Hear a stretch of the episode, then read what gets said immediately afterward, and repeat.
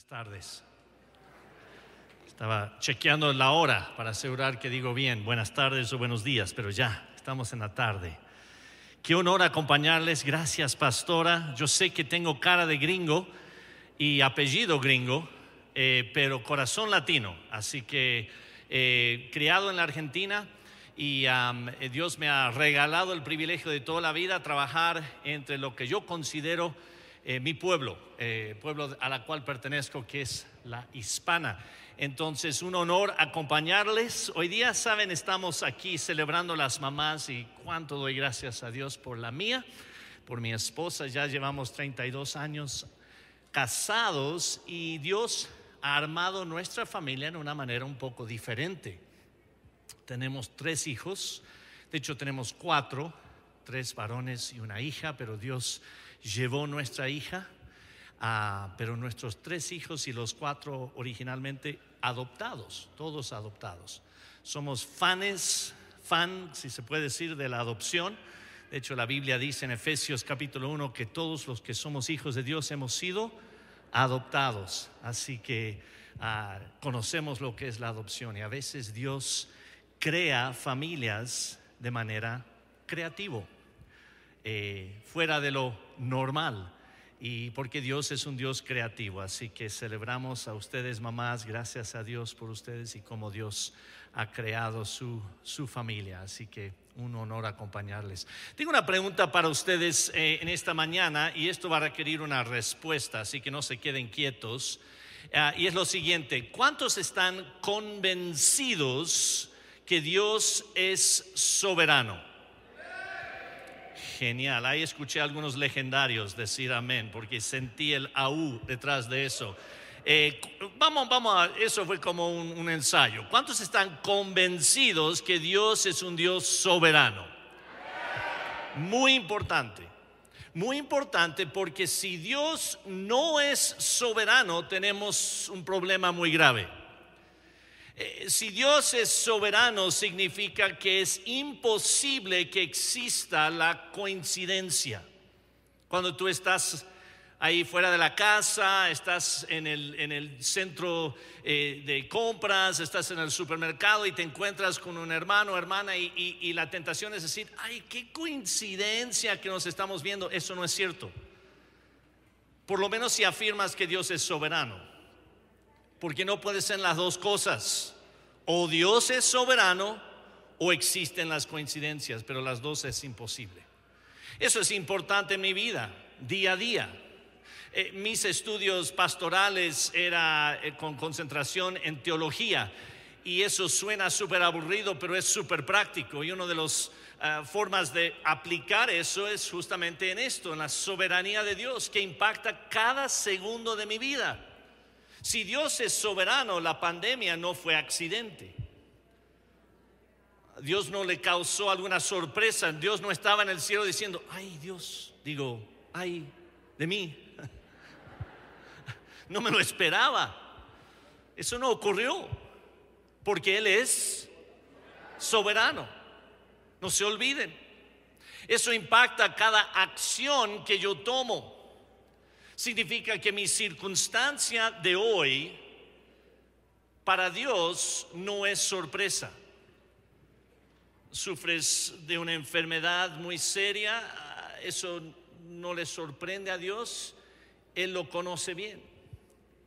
Te acaban de traicionar un amigo, una amiga y eso te está quebrando el corazón, eso Dios lo conoce, porque Él es soberano. No hay trabajo, la situación es difícil. Hablamos recién eh, de cómo Dios en su misericordia traerá a nuestros hijos, pero un hijo rebelde. Yo tengo uno y rompe el corazón. Mi esposa y yo lloramos. Dios trae a nuestro hijo de vuelta. Pero Dios es soberano. Y Él sabe cada detalle.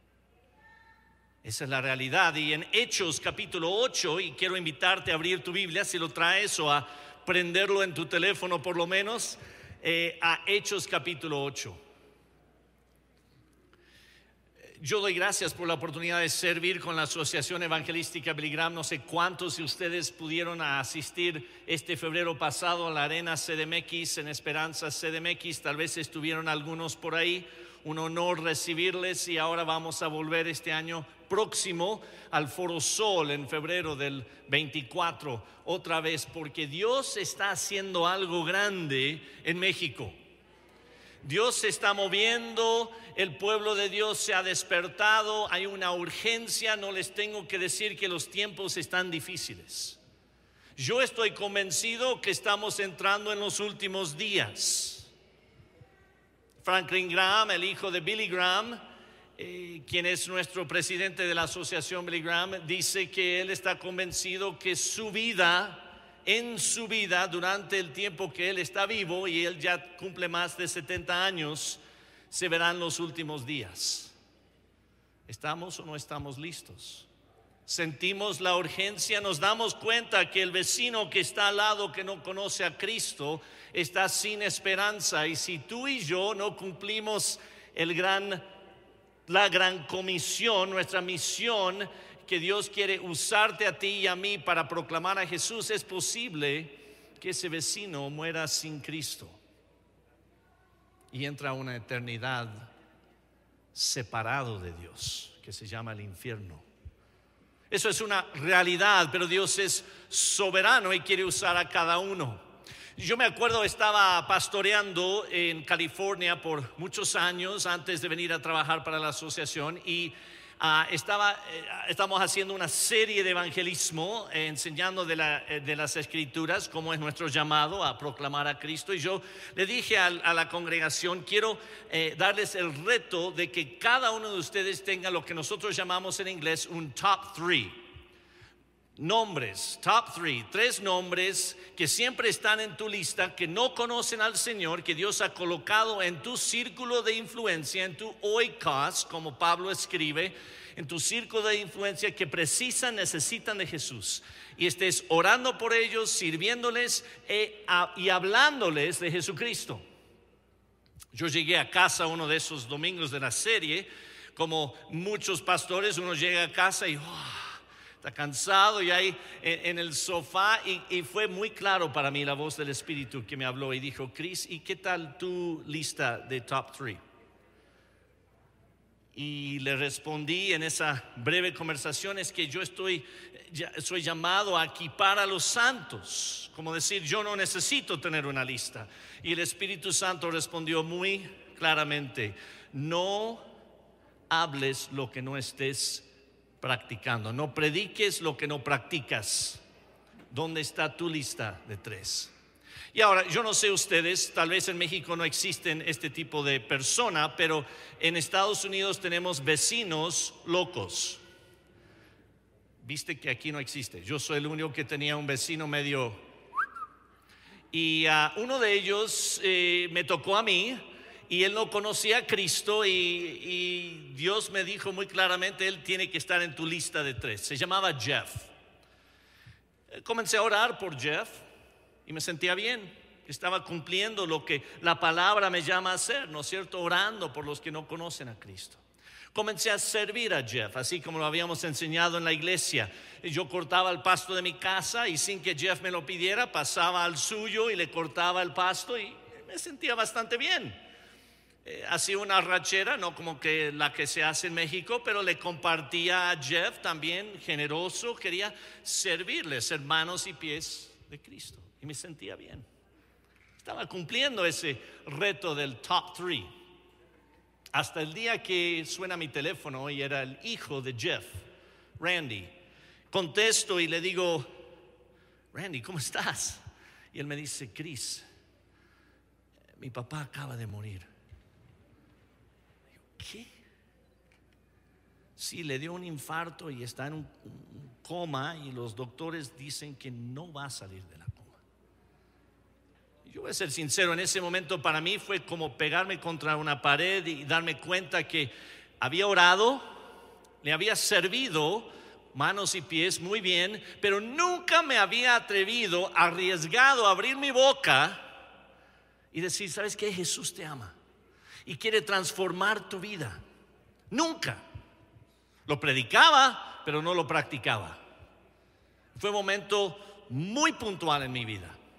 Por los próximos dos o tres días eh, ardía en mi corazón mi falta de obediencia. Y el pensar que mi vecino que estaba a 20 metros de mi casa probablemente había ido o irá al infierno, no porque yo lo pueda salvar, ninguno de nosotros salva a nadie, es Jesucristo, pero Él quiere usarme y yo desobedecí. El tercer día suena mi teléfono y yo dije, esta es la llamada. Randy otra vez. Chris. Contesté, Randy, ¿qué pasa? Y lo que él me dijo cambió todo. Pero se los cuento después. Miremos Hechos capítulo 8. Está la historia de Felipe y el eunuco. Felipe, el primer evangelista de las escrituras, estaba presente cuando le apedrean a Esteban en Jerusalén, eh, la, iglesia, hay una dispersión enorme que, mueve la iglesia a, todos lados, como Jesús había dicho, Jerusalén, Samaria, Judea, hasta los fines de la tierra. Y Felipe llega a Samaria, establece un ministerio el ministerio tiene éxito, tiene un gran eh, eh, local, está, hay mucha gente, muchos se están convirtiendo, eh, la, noticia está corriendo a través de todos lados y Pedro y Juan vienen a visitar a Samaria para ver qué pasa, cómo es esto, cómo puede ocurrir algo tan hermoso, quiero verlo. Y en los versículos anteriores a esta historia vemos que se comprueba que Dios está haciendo algo grande a través de Felipe. Pero Dios es soberano y Dios interrumpe nuestras vidas muchas veces. ¿Lo has experimentado? ¿Piensas que vas por camino la cual Dios debe estar guiándome y de pronto Dios interrumpe con algo inesperado y cambia el rumbo de un momento a otro? Si es en tu carrera, si es en tu familia, tu circunstancia física, eh, eh, eh, económica, lo que sea, Dios interrumpe. Él es soberano. No se olvide, no solo soberano, pero es nuestro Abba, papá. Nos ama. Y cuando Él interrumpe hay un propósito. Y Él hace una interrupción, si puedo así decirlo, una cita divina, si así puedo decir, en la vida de Felipe. Verso 26, ahí va caminando Felipe en el ministerio, todo bien, y dice, pero de pronto un ángel del Señor le dijo a Felipe, ponte en marcha hacia el sur, por el camino del desierto que baja de Jerusalén a Gaza algunas observaciones, voy a ir pausando rápidamente, no le dice su destino final. Normalmente cuando Dios interrumpe y te manda a otro lado, no necesariamente te da toda la información. Eso siempre me ha, molestado un poco. ¿No me podés decir un poquito más? Me gustaría saber un poquito más, pero Dios sabe, me conoce, mejor no le digo nada. Simplemente dónde está tu próximo paso interesante en la vida, ¿no? En el Antiguo Testamento hay un pasaje que conocemos que dice, tu palabra es lámpara a mis pies, lumbrera, lámpara a mi camino, ¿no es cierto? En el hebreo, esa palabra lámpara es solo suficiente luz para un paso. Cuando tú sales de noche y no ves nada y sacas una lámpara, ¿solo lo pones aquí? No muestras unos 5, 10, 15 metros para anticipar lo que viene. Dios dice, no, yo te voy a guiar un paso a la vez, aquí y aquí. No se preocupen, no voy a tomar otro paso.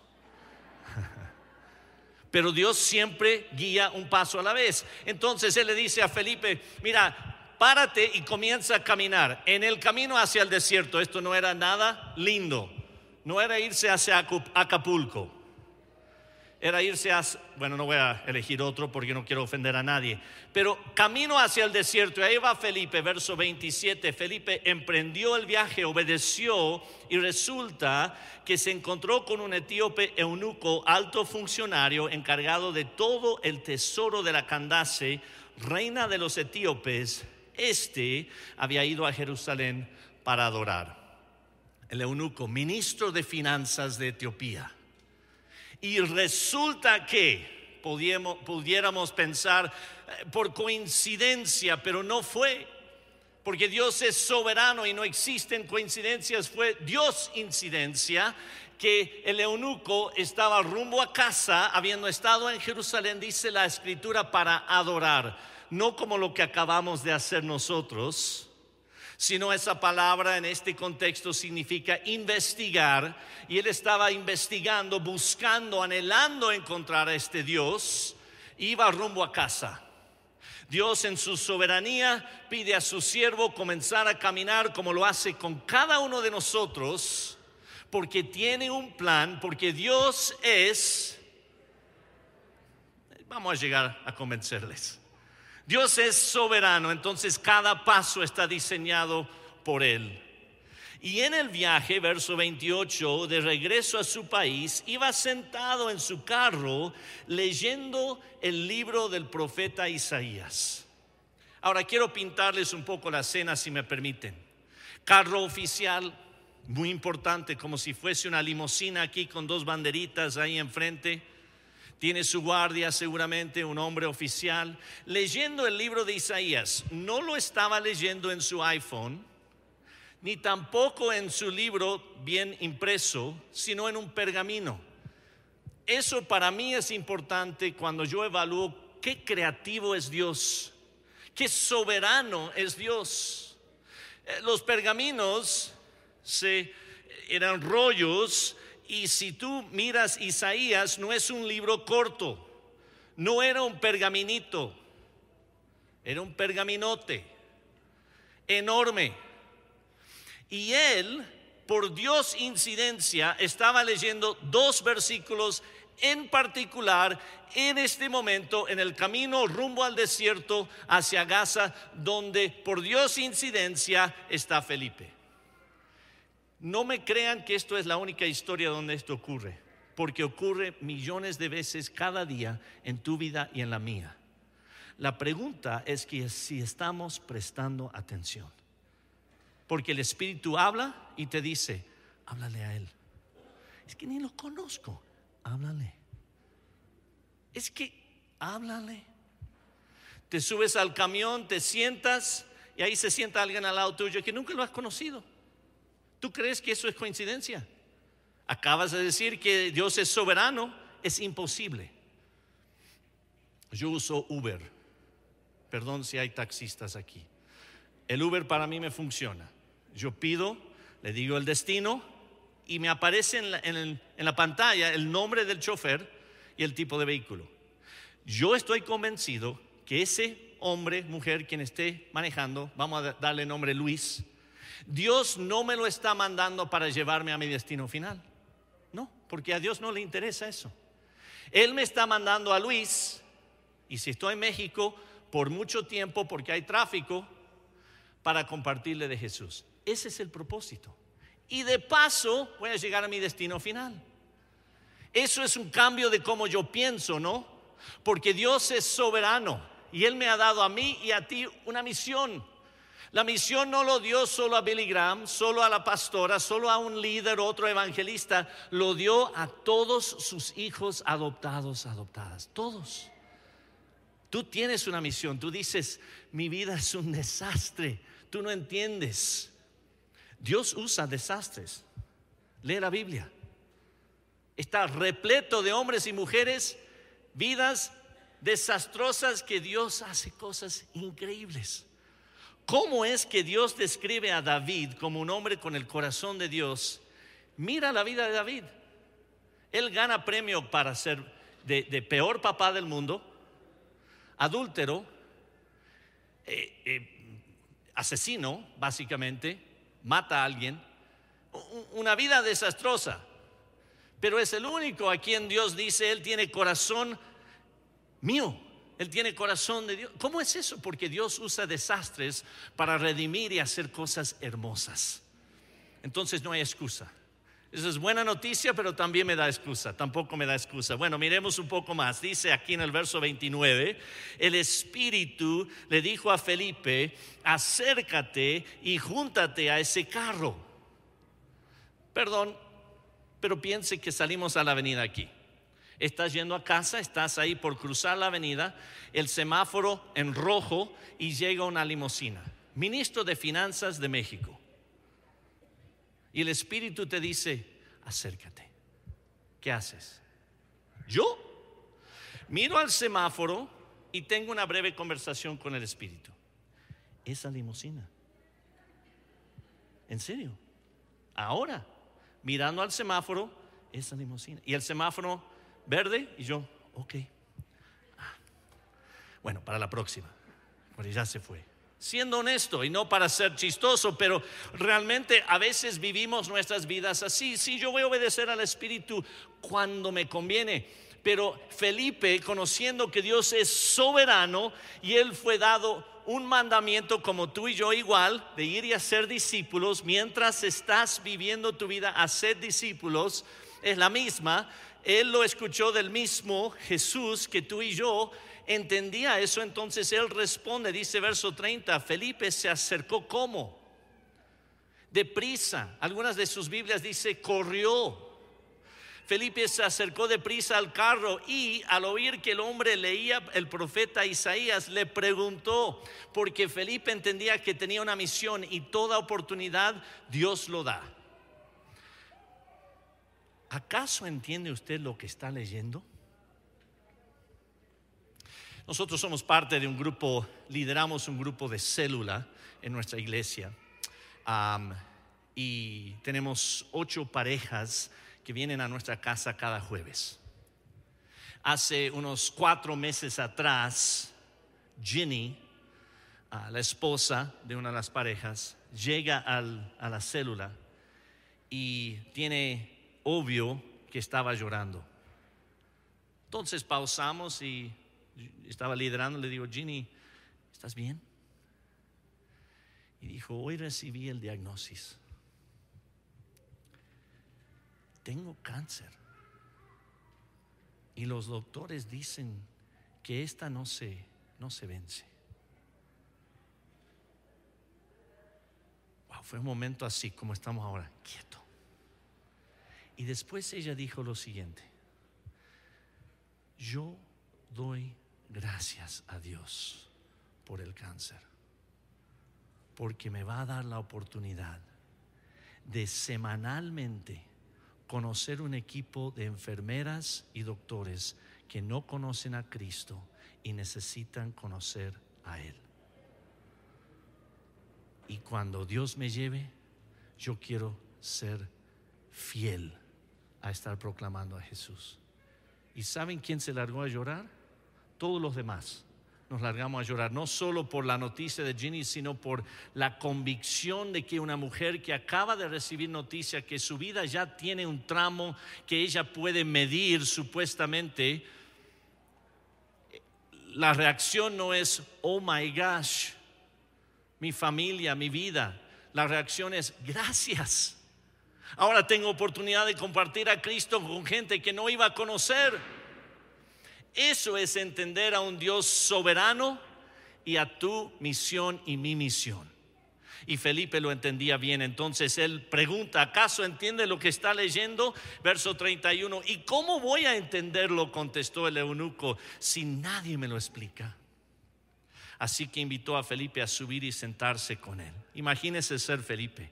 No sé si te ha ocurrido algo similar, donde dices, wow, esto es increíble. Dios, tú eres tan creativo, no me lo hubiera planeado así. Como que le sirven un plato al eunuco.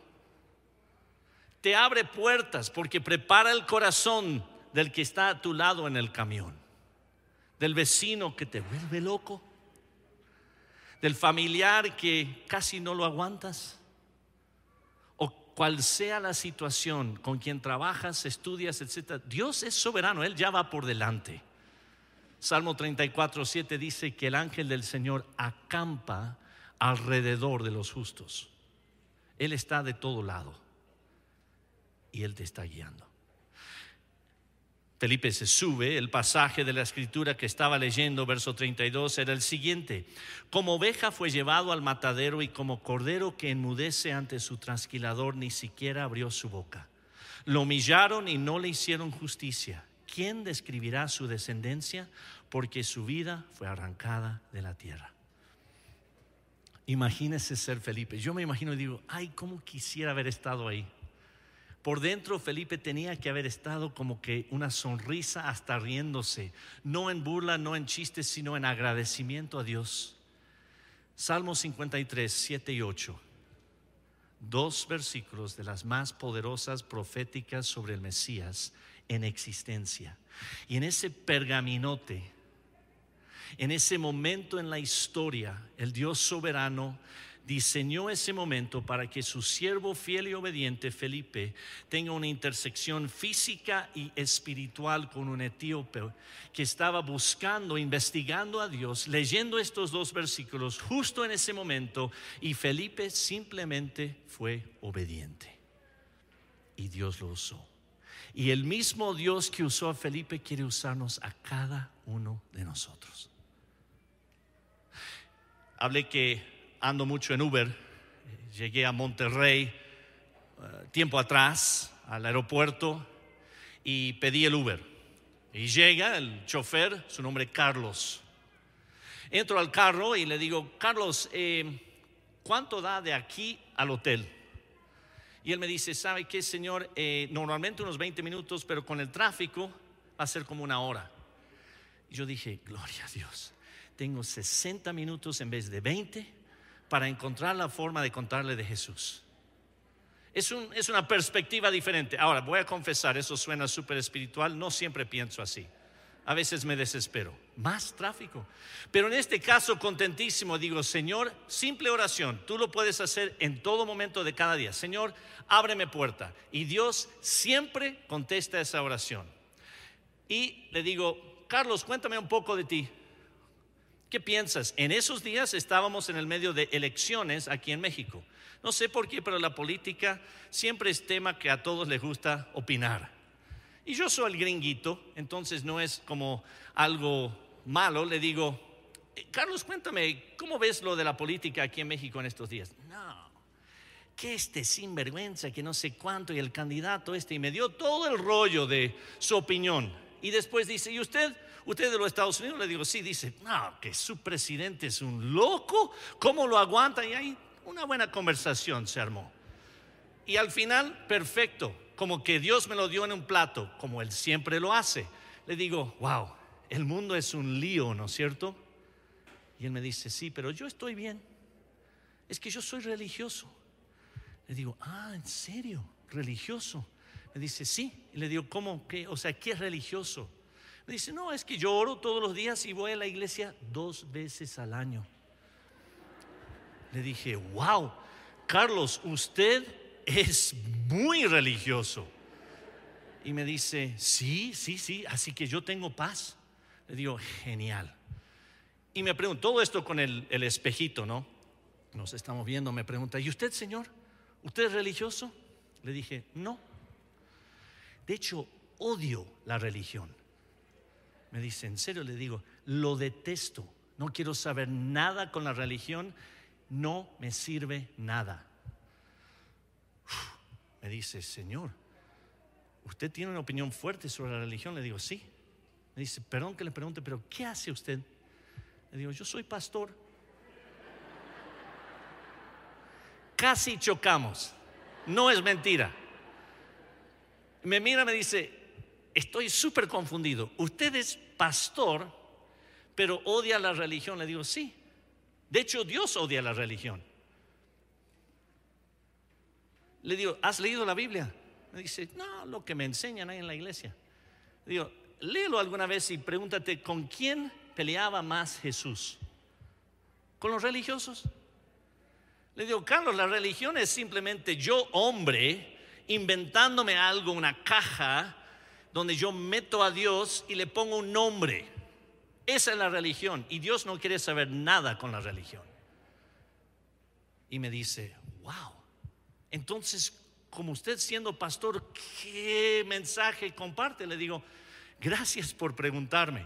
Es casi como Felipe decir, oh, Isaías 53, Dios, gracias.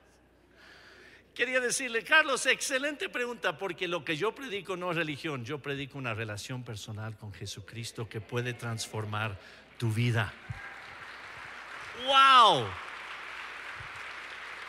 Y ojo, el aplauso para Dios porque yo no hice nada, yo simplemente moví los labios y hablé y el Espíritu Santo hizo el trabajo.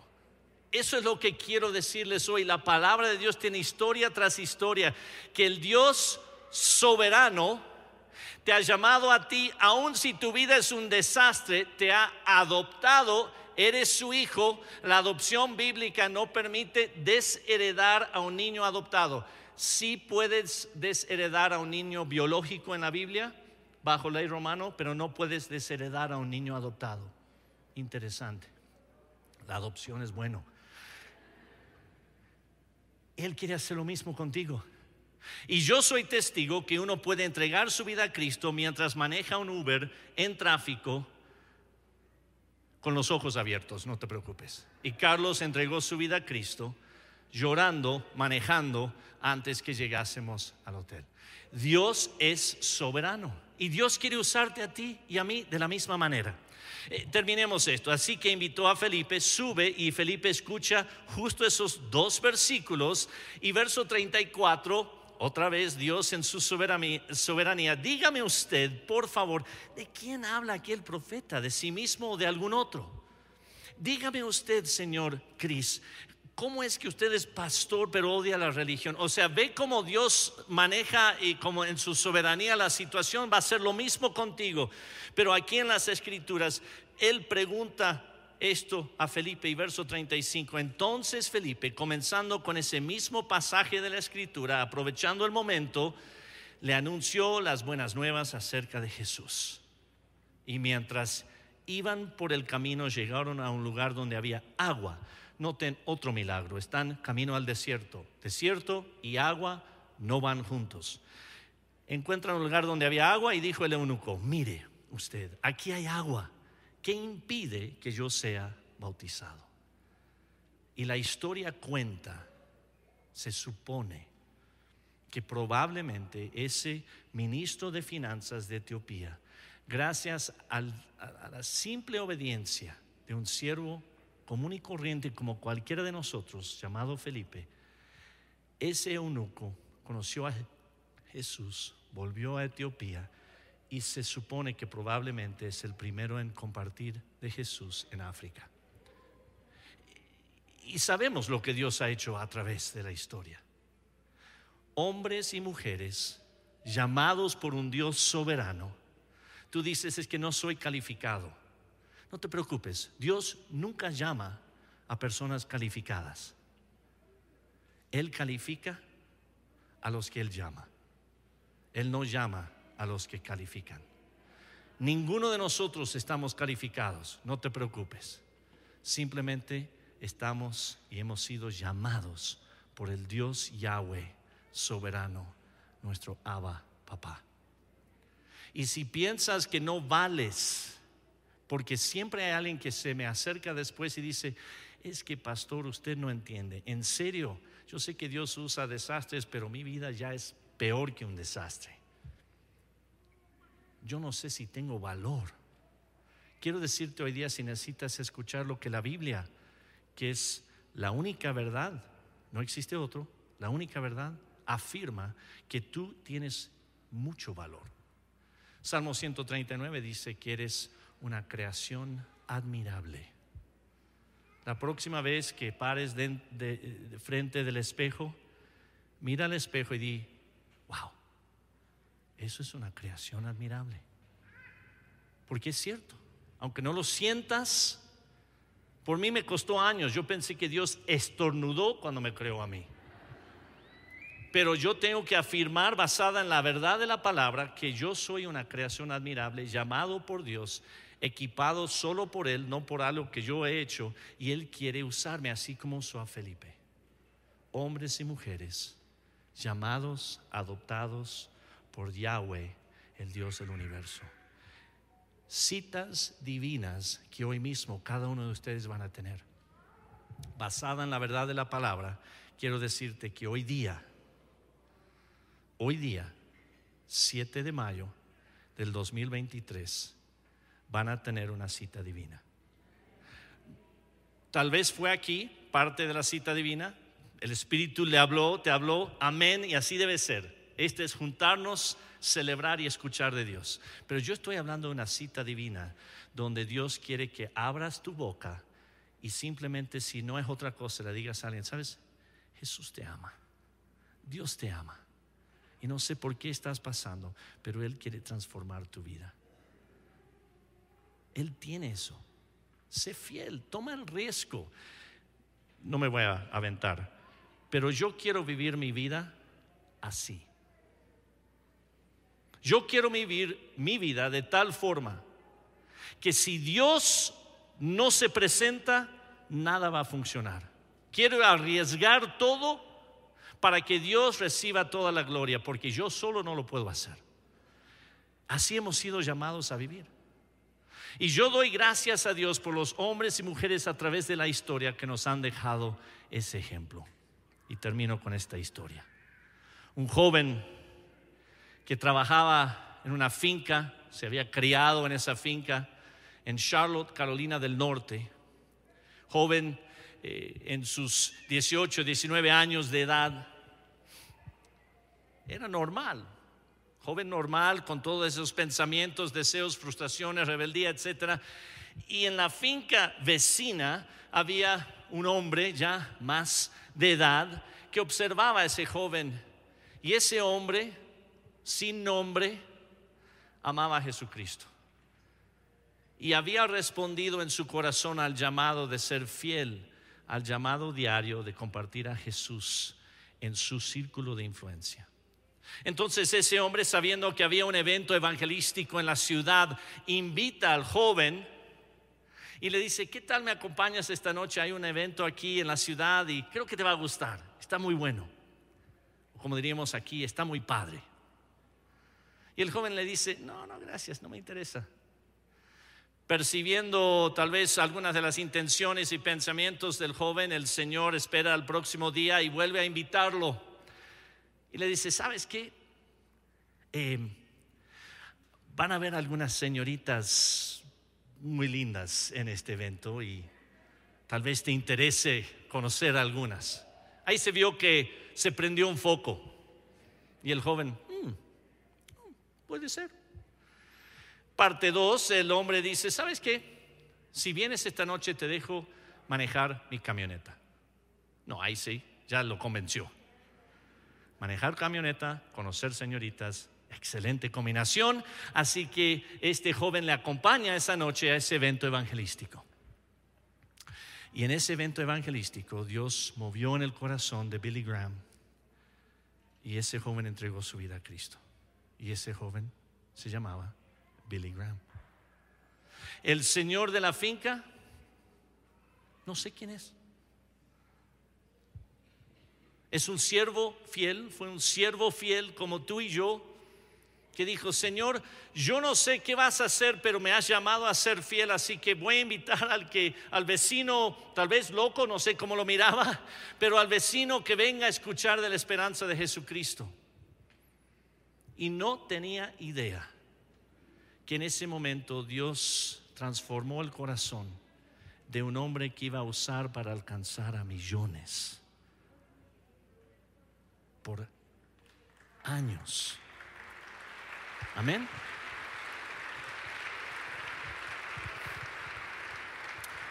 Les cuento esta historia porque el mismo Dios que llamó ese nombre, ese hombre, perdón, sin nombre, es el mismo Dios que nos llama a nosotros.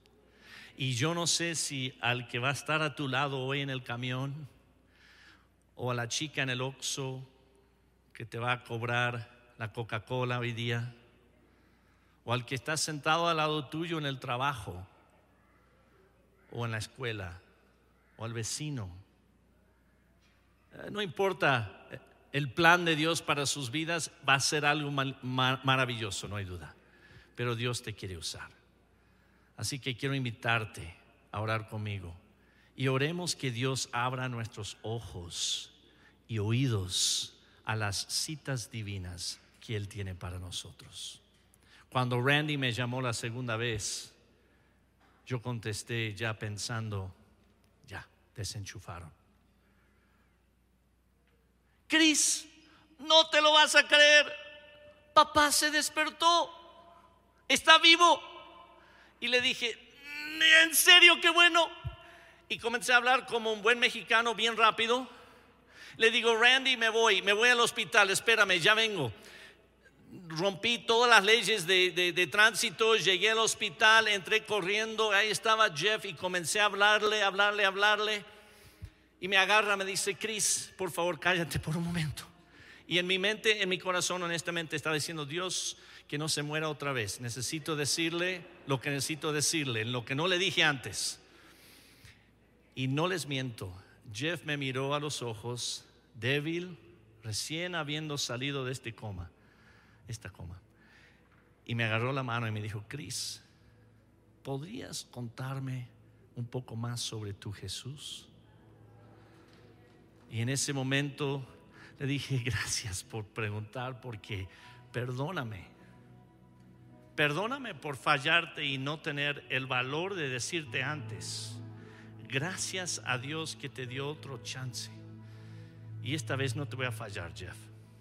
Jesús te ama y quiere transformar tu vida. Y en esa cama Jeff entregó su vida a Cristo.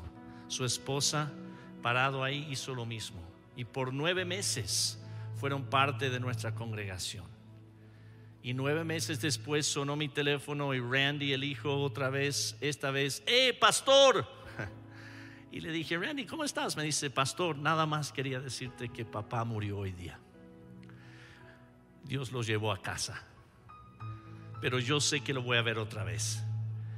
Y pastor, vamos a tener una rachera en el cielo bien rico. Porque Dios transformó la vida de mi papá. Amén. Padre, gracias. Amén. Gloria a Dios. ¿Podemos orar juntos? Tal vez tú donde estés dices, Padre, necesito que me... Necesito esa urgencia. Si lo sientes así, puedo invitarte a ponerte de pie y dejarme orar por ti. Es el llamado de la iglesia.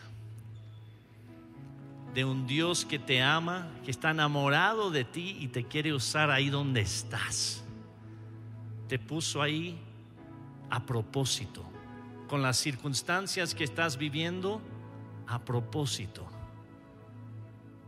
Ginny volvió la semana pasada después de dos meses y dice, el cáncer no se ha ido, pero he compartido a Jesús con un montón de enfermeras y doctores. Padre, gracias por la oportunidad de servirte. No puedo entender, papá Dios, por qué nos elegiste a nosotros. Tu gracia y misericordia es increíble. Gracias por adoptarnos. Tu palabra dice que somos coherederos con Cristo. No, comprendo eso, Padre, pero gracias. Y nos has dado una misión imposible sin ti. Y mi, petición, mi clamor hoy día, nuestro clamor juntos, aquí parados en tu presencia, es que abras puertas, que nos des citas divinas hoy día, que alguien o muchos te conozcan Jesús por primera vez este día y entreguen su vida a ti, que esta iglesia crezca y ya no haya espacio para los nuevos que te han conocido, que se llene y rebalse, porque el reino está creciendo a través de la obediencia de este parte de tu familia, tu iglesia, Padre. Gracias por el liderazgo, gracias por nuestra pastora aquí, por cada líder, Padre, bendíceles, dale sabiduría en sus decisiones. Espíritu Santo, muévete con gran poder como ya, ya lo estás haciendo. Y Padre, que hoy día sea un día de regocijo en el cielo, porque uno o mil más te hayan conocido y que nosotros simplemente seamos obedientes en cualquier circunstancia que estemos de proclamar la esperanza que hay en Jesús. Todo esto te lo pedimos en el nombre fuerte de Jesucristo. Amén y amén. Dios les bendiga.